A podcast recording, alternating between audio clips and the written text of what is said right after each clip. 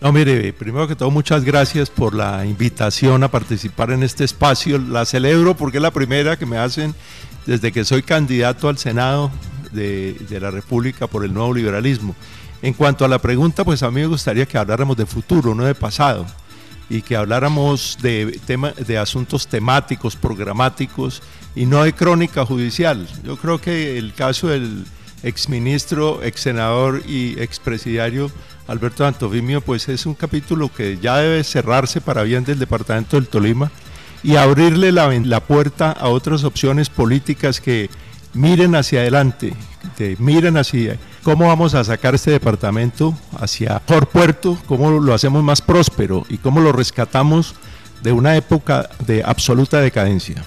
Bueno, algunos destacan la oratoria de Alberto Santofimio, esa capacidad que tiene para dirigirse a los tolimenses y despertar emociones. Me hace usted acordar de una frase de José María Vargas Vila, que decía que la inteligencia en un hombre sin carácter es como la belleza en una mujer sin virtud, un elemento más de prostitución. Yo creo que casa perfecto el ejemplo.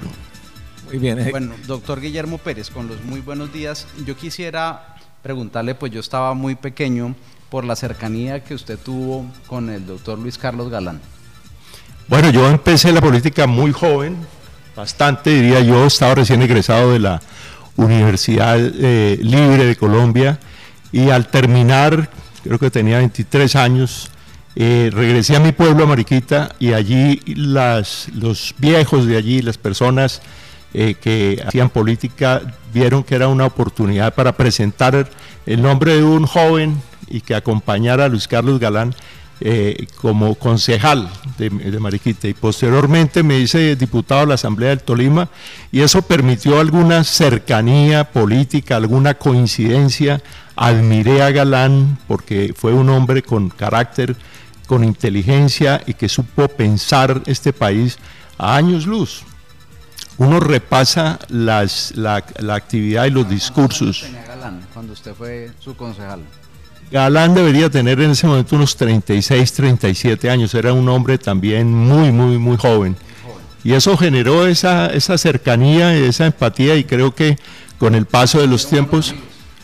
Mm, yo no diría que amigo, eh, no, no, me parece que no sería exacto eh, adquirir esa categoría, pero sí una cercanía, hablamos muchísimas veces eh, y fue más un seguidor que un amigo, fue un admirador profundo de él y me he mantenido leal, leal a esas ideas, a ese patrimonio, a ese legado ideológico, político, porque considero que es el que eh, le quedó truncado a Colombia. Se murió, mataron la esperanza y, creo que otro hubiera sido el destino de este país si Luis Carlos Galán hubiera llegado a la presidencia. ¿En qué se diferencia liberalismo de nuevo liberalismo? En una palabra. Liberalismo actual. Sí. Más democracia y más inclusión. Este es el nuevo liberalismo. Ahora reviven el nuevo liberalismo y no antes. fue una lucha de cuatro años, casi cinco años tratando de revivirlo, se negaron en todas las instancias judiciales y la última instancia que fue la Corte Constitucional decidió que teníamos la razón y se le devolvió la personería jurídica al partido. ¿Por qué otras personas cercanas al nuevo liberalismo en el Tolima, caso Antonio Melo, caso Emilio Martínez, no están hoy en el nuevo liberalismo? Antonio Melo es un referente importantísimo como periodista, como pensador, como escritor y como dirigente político. Yo entiendo que él tiene unas razones de tipo personal para estar marginado, pero no del nuevo liberalismo, sino marginado de la actividad política y, y es respetable. En el caso del señor Emilio Martínez, nada más alejado del nuevo liberalismo que él. Él traicionó absolutamente el legado de Luis Carlos Galán. Su vida política no, no se parece en nada al camino que trazó Luis Carlos Galán. Creo que hace bien en no estar, no sé si se sienta, se sientan muy cómodo con él en donde está, pero cualquiera que sea su lugar, pues ya hay unos un veredicto político y un veredicto judicial sobre sus actuaciones. ¿Cómo hizo para llegar a tener la cuarta posición en el nuevo liberalismo que seguramente lo catapultarán en esta lista como senador de la República por el Tolima? Bueno, yo ante todo lo entiendo primero como un honor, un honor inmenso eh, para, para, mí, para mí. Y para el Tolima. para el Tolima la entiendo como una gran oportunidad. Juan Pablo, eh, soy el único candidato de ideas liberales oriundo del departamento del Tolima que tiene hoy la posibilidad real de estar en el Senado de la República. ¿Cómo llegué allí? Creo que es un acto de reconocimiento a una trayectoria, a un ejercicio periodístico de 28 años, a una trayectoria como abogado, como jurista, como eh, pensador de este país, como analista y sobre todo un, un reconocimiento a haberme mantenido leal a una causa, a unas ideas. Y eso fue lo que ocurrió. Los, los líderes históricos, los llamados líderes históricos del partido, personas tan destacadas como Ernesto Rojas Morales, como Rafael, el ex senador Rafael Amador Campos, como la representante a la Cámara María Cristina Ocampo de Ran, como un tolimense que está hoy en la dirección, eh, Rubén Darío Ramírez Arbeláez, pues consideraron que era de justicia que existiera un representante de ese sector de la vieja guardia del nuevo liberalismo y decidieron que esa representación estaría en, cabeza mía. Y estoy en el cuarto renglón. Muy chévere, yo estoy muy contento por el Tolima y por usted. Hablemos de la compraventa de votos en el Tolima. Yo lo he visto muy, muy acucioso, más acucioso que cuando hacía las columnas antes de la campaña. Pero ¿por qué, ah, por qué se, se da este fenómeno que es nacional en el Tolima con tanto énfasis? Mire, Juan Pablo, la compraventa de votos, la repartición de mercados, de otros, de otros regalitos, de dádivas y esto, se inscriben en un concepto mucho más amplio de un estilo político, que tiene que ver con la degradación de la actividad política. Yo le quiero advertir aquí a los tolimenses, a toda la audiencia, le quiero advertir de un riesgo enorme lo de Aida Merlano, frente a lo que está ocurriendo en el departamento del Tolima hoy, es apenas un juego, un aprendiz. Ella va a pasar a, la historia, pero esto eh, la supera, la supera enormemente. Estamos presenciando compraventa de líderes, estamos presenciando el abuso de poder, estamos presenciando, viendo cómo los hospitales las gerencias de los hospitales se volvieron directorios políticos. Las quejas llegan de todos los rincones del departamento. Que nunca pasa nada. Bueno, eso es lo que hay que preguntarle a los organismos de control y la Administración de Justicia. Los organismos de control, como todos lo saben, se volvieron decorativos, son figuras decorativas. La Procuraduría, la Contraloría, la Fiscalía, todos estos órganos, todas las IAS hacen parte es del el decorado democrático, pero sabemos perfectamente que no están ahí para eh, vigilar nada, controlar nada. Eh, es, absurdo todo lo que está ocurriendo. Bueno, hablemos de las aves cuaresmeras y cuál es la tradición al Tolima de los tolimenses que bajo el efecto de la ley y la circunscripción nacional pueden votar por senadores de otras regiones. Es que mire, la situación. ¿Eso, usted lo considera una traición o.? Yo lo considero, yo lo considero una traición al Tolima y, y, así lo he escrito, Juan Pablo. Y lo considero una traición por lo siguiente. Traidores en el Tolima porque hay muchos votos que se van para foráneos. Mire, hace cuatro años, le voy a dar este dato, hace cuatro años, el 68% de los votos al Senado fueron por candidatos foráneos. El 68%. 68%. Eso, por supuesto, indica un malestar con la dirigencia regional desde luego, porque si los dirigentes regionales tuvieran una estatura, una dimensión política, tuvieran credibilidad, respetabilidad entre los propios tolimenses, pues muy seguramente la gente no consideraría esas opciones. Pero es triste que en un momento en el que estamos viviendo una situación tan caótica desde el punto de vista económico, desde el punto de vista social, donde crece la pobreza, crece la miseria, crece el desempleo, el campo se está vaciando, los pueblos se están quedando solos, cuando en este momento el sueño dorado de la mayoría de jóvenes del Tolima es irse, irse del, Tolima e irse del país. Cuando todo este drama está ocurriendo, entonces la opción política sea endosarle los votos a unas personas que no tienen ningún compromiso con el departamento. El pecado no es que sean de afuera, el pecado es que no tienen compromiso con el departamento del Tolima, que no los conoce nadie y que no van a volver. Por eso digo que son aves cuaresmeras. Vienen, recogen unos votos y se van y no regresan. y como son plata... Pongamos un ejemplo, el señor José Luis Correa el que nos quiere poner Mauricio Jaramillo Martínez a votar. Bueno, ese es un ejemplo para, para el Partido Liberal. Ese es un ejemplo paradigmático, pero así como estaba en el Partido Liberal con el señor Correa y el señor Castaño, porque es que también Castaño es liberal, pues está ocurriendo con la U, invitando a votar por una señora del Valle, con cambio radical que invitan a votar. Norma Hurtado, eh, eh, cambio radical que invitan a que voten por, por por costeños, por huilenses, por bogotanos, es decir, es que es una afrenta al Tolima. Yo creo que el Tolima tiene que mostrar dignidad y garra. Desde ese punto de vista, usted también le estaría haciendo apología que votemos por los Barreto, Miguel y Oscar.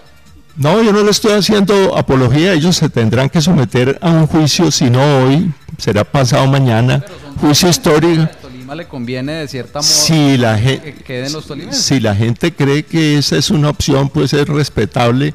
Yo le estoy ofreciendo, para mí por eso le decía Juan Pablo que para mí es un honor, pero para el Tolima es una oportunidad. El nuevo liberalismo es el único partido político que tuvo en cuenta el Tolima. El único porque es el único partido. Porque yo digo una cosa, mire, y con respeto para la gente del pacto histórico, no han promovido quienes están en la lista. Fíjense que usted, que no, no dicen quiénes están en la lista. Entiendo que hay intolerancia, pero está en el puesto número 40. Algo va del 4 al 40. Me, me, ponen a pensar en la lista y me imagino a la señora Córdoba con sus líos judiciales. Bueno, o Luis Pérez, sí, pero bueno, pero ese es apenas un ejemplo. Yo digo que los tolimenses tienen derecho a saber quién los va a representar, quiénes son, cuál es su trayectoria. Exacto, sí. Bueno, ¿hay o no hay crisis de liberales en el Tolima y en Colombia? La crisis del liberalismo es antigua, viene la denunció Galán hace 40 años cuando empezó empezaron a observarse unas prácticas nocivas, cuando empezaron a observarse la participación del narcotráfico, a infiltrar las campañas políticas, todo eso se denunció, ahora está más crítica, está mucho más profunda y en el departamento del Tolima pues es tan profunda que no encontraron, no buscaron, yo me temo que ni siquiera buscaron, porque estoy absolutamente convencido que si las huestes liberales o la U, Cambio Radical o cualquiera de estos partidos eh, buscan nombres de tolimenses van a encontrar, porque aquí hay gente muy valiosa. Posiblemente el nombre mío no, no es el único. Estoy absolutamente convencido que en la academia, en los gremios, en los centros de pensamiento, eh, tolimenses que viven fuera del departamento del Tolima, respetables, personas brillantes. Yo le puedo dar un caso. Antes de que me postularan a mí, yo pensé en dos nombres, en tres nombres. Pensé en el nombre de Carmen Inés Cruz, ex rectora, ex alcaldesa. Pensé en el nombre de Hernando Hernández y pensé en el nombre del pintor Darío Ortiz. A ellos les dije, postúlense al Senado, les hacemos la campaña, vamos a impulsarlo, los presentamos para que los incluyan en la lista del nuevo liberalismo. Desafortunadamente ellos por asuntos eminentemente personales, consideraciones personales de empleo o de, tiempo, de residencia fuera del país, en el caso de Darío Ortiz, pues no, no, no aceptaron y, esto desembocó en mi candidatura. Pero lo que quiero subrayar con ello es que hay mucha gente valiosa eh, en el Tolima, solo que no se le da la oportunidad porque la política se volvió es de grupitos, de áulicos y que solo se miran si la persona es leal, entre comillas, al, jefe político. Bueno, ¿con cuántos votos sale elegido Camilo, eh, Guillermo Pérez como senador?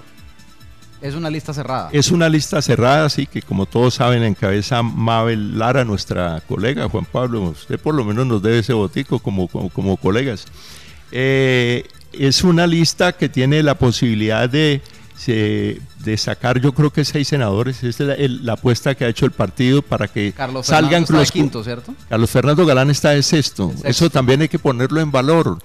El hijo de un campesino. O sea, usted está adelante del hijo de Galán. Sí, mire el partido de familia, es un partido de familia extraño, ¿no? Que pone a los a los herederos de la familia en las bancas de atrás. Pero eso es un buen ejemplo. Es un buen, impulsa a los otros. Impulsa a los otros, sí. Entonces creo que con 550 mil votos que saque el partido estaría el cuarto renglón, pero la aspiración es mucho más. Tiene que hacerse contar en el Tolima, ¿no? Porque allá la familia Galán y los amigos van a decir, bueno, Guillermo Pérez cuánto pues aportó para esta lista? Bueno, yo, yo espero que el Tolima considere y ponga en valor esta oportunidad Pero también le digo que mi valor no son los votos, pero no tengo vetos y que creo que por eso estoy, por eso estoy en la lista. Y algún merecimiento personal, profesional o de idoneidad debo tener desde que me han puesto en ese renglón.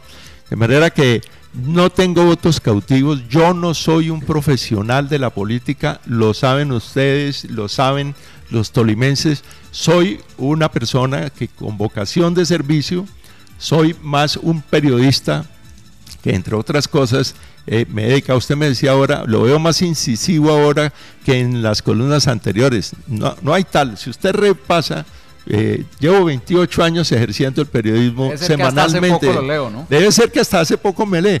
Debe invitarme usted también de vez en cuando. Me, volví hincha suyo hace hace hace como dos años, ¿no? Hace como dos años, Nos pero conocimos de frente, porque usted ya conocía a mi papá, la familia, por supuesto, la Por supuesto que sí. ahora que lo conozco me doy cuenta por qué la entrañable amistad con mi padre.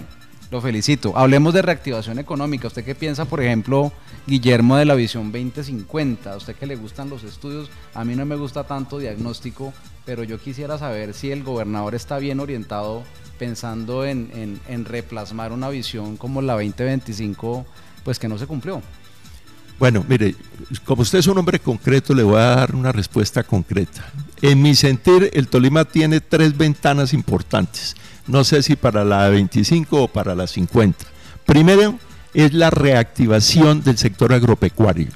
Los tolimenses somos agricultores, no nos pensemos industriales porque no lo somos. Aquí se hizo un intento de industrialización que funcionó mientras hubo, mientras hubo estímulos tributarios. Terminados los estímulos tributarios de la, de la ley 44 después del Nevado del Ruiz, del desastre, se acabó el proceso de industrialización. De manera que lo primero es el campo. Reactivación económica pasa por reactivar el campo, pero para reactivar el campo tenemos que eh, dotar el Departamento de Infraestructura. El 99% de las vías terciarias de este departamento están hechas añicos, no funcionan son un desastre. Yo le he visto aquí informes y videos que usted ha pasado que son escalofriantes. No le tengo que contar nada porque está bien que no lea las columnas del Nuevo Día, pero supongo que los videos de... Lo leo, yo sí lo bueno, leo. Ahora sí lo leo. ah, bueno, muy bien, Juan Pablo.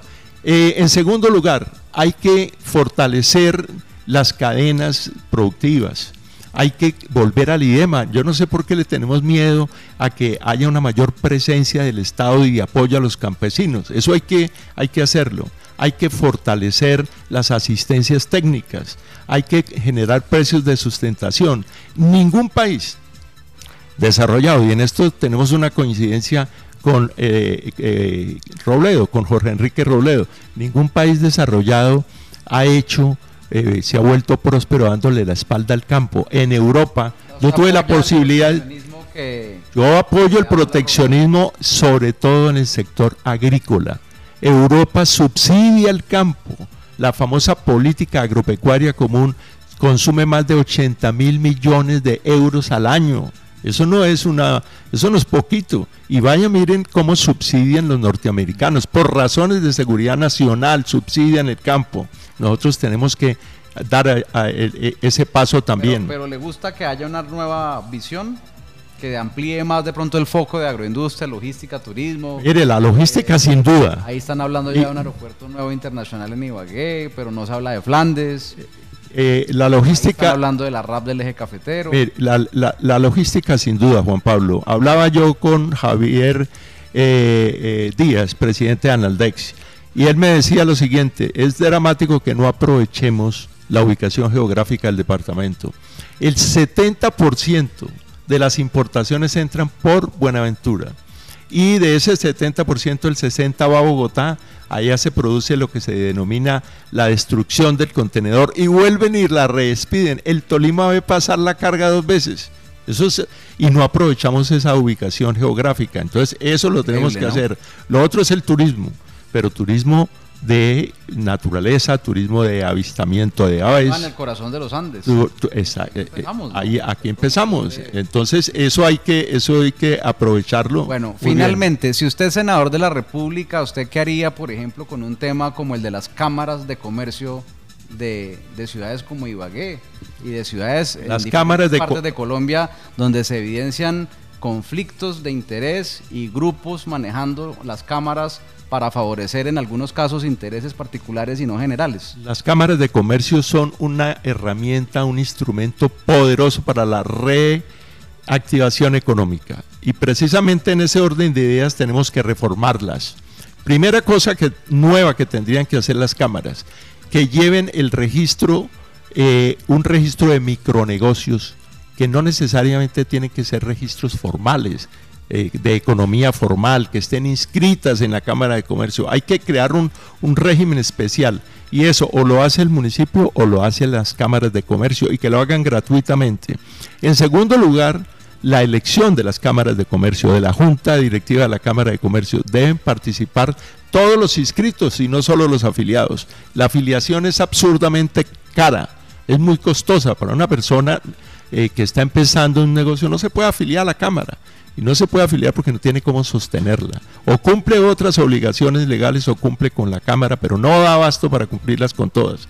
En tercer lugar, y esto espero que, que le guste a usted, hay que darle transparencia a la gestión de las, de las cámaras, sin duda. No solo porque manejan recursos públicos, sino recursos también importantes del público. Y en ese orden de ideas no entiendo yo cómo la gestión de las cámaras y las, las sesiones, eh, las actas o lo que se debate en las juntas directivas de la Cámara no puede ser de conocimiento de la opinión pública. Deberían ser transmitidas en vivo y en directo para que los propios comerciantes sepan de qué están hablando las, la, junta directiva. Bueno, no lo sé si le daría un infarto, pero creo que debe ser así. Y le digo, si soy eh, electo senador de, la República, promoveré, promoveré una reforma a las cámaras de comercio porque creo que hay que fortalecerlas. Les reitero que son un instrumento poderosísimo para la formalización.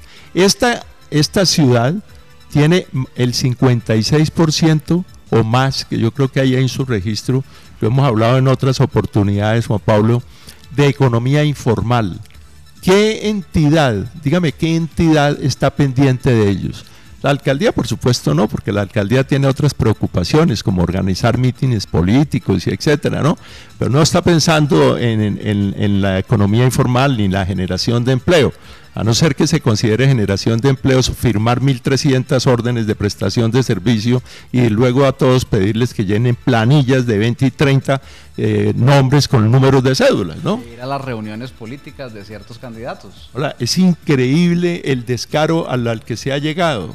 Eso, esa, esa visita de su amigo Fico Gutiérrez, me parece escandalosa, escandalosa. Una buena convocatoria, ¿por qué le molesta? No, no, no, no es que me moleste, ojalá le hubiera ido mejor, pero no con los empleados públicos. Llenar una plaza de empleados públicos y contratistas no tiene mérito, no, tiene chiste.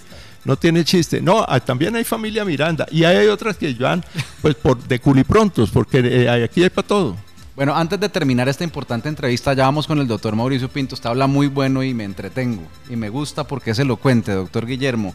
¿Cree que el nuevo liberalismo y la coalición de la esperanza pueden pasar a segunda vuelta? Ayer hubo un debate en Caracol Televisión muy interesante donde se notó pugnacidad y tensión entre los candidatos, sobre todo entre Galán y, Gaviria, ¿no?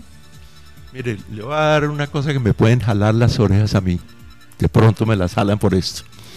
Creo que el nuevo liberalismo es la cuota que le pone interés y color a la coalición de la esperanza y que no, no están jugando con claridad y transparencia. Me explico.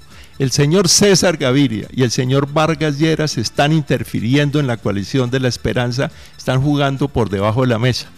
No, están llegando de a uno, están mandando de a uno, de a dos. Ahí supimos que adhirió el señor eh, Rey, el, señor Rey de Cundinamarca, a, a una candidatura. Entonces, creo que es un error estar ahí. Si, de mí dependiera, yo me, saldría, pero yo soy un hombre disciplinado, iré a votar el 13 de marzo, votaré eh, en favor de, eh, de, Juan Manuel Galán, por supuesto, pero le falta todavía una mayor dosis programática que logre entusiasmar, que la gente diga si sí, esto es una opción y que sobre todo haya transparencia que haya claridad en las reglas del juego, pero yo respaldo la coalición y votaré con Juan Manuel Galán el 13 de marzo. Guillermo, ¿cómo se vota por usted para el próximo 13 de marzo? Es lo más sencillo y le agradezco la pregunta. Siempre me olvida decir eso y me han regañado los amigos en la campaña. No hay numerito. No tienen que aprenderse ningún número. Pidan el tarjetón de Senado y marquen con una X el logo del nuevo liberalismo. Es lo, más, el voto más. Ahí está la estampa de Galán, esta que tengo aquí en mi camiseta. Y sencillo, se vota así, es marcando una X, no se tienen que grabar ningún número. Y cuando voten por esa X, no solamente estarán votando por un ideario político, que eso es una cosa que tenemos que hablar en un futuro, sino estarán votando por el único tolimense de ideas liberales. Es un reconocimiento al Tolima y le van a dar un senador al Tolima. ¿Qué le parece? No, pues yo estoy feliz y auguro que va a ser senador de la República el próximo 13 de marzo. Muchas gracias, Guillermo. Muy amable. Gracias, Juan Pablo, por esta invitación. Un saludo para toda la mesa y toda la, la audiencia.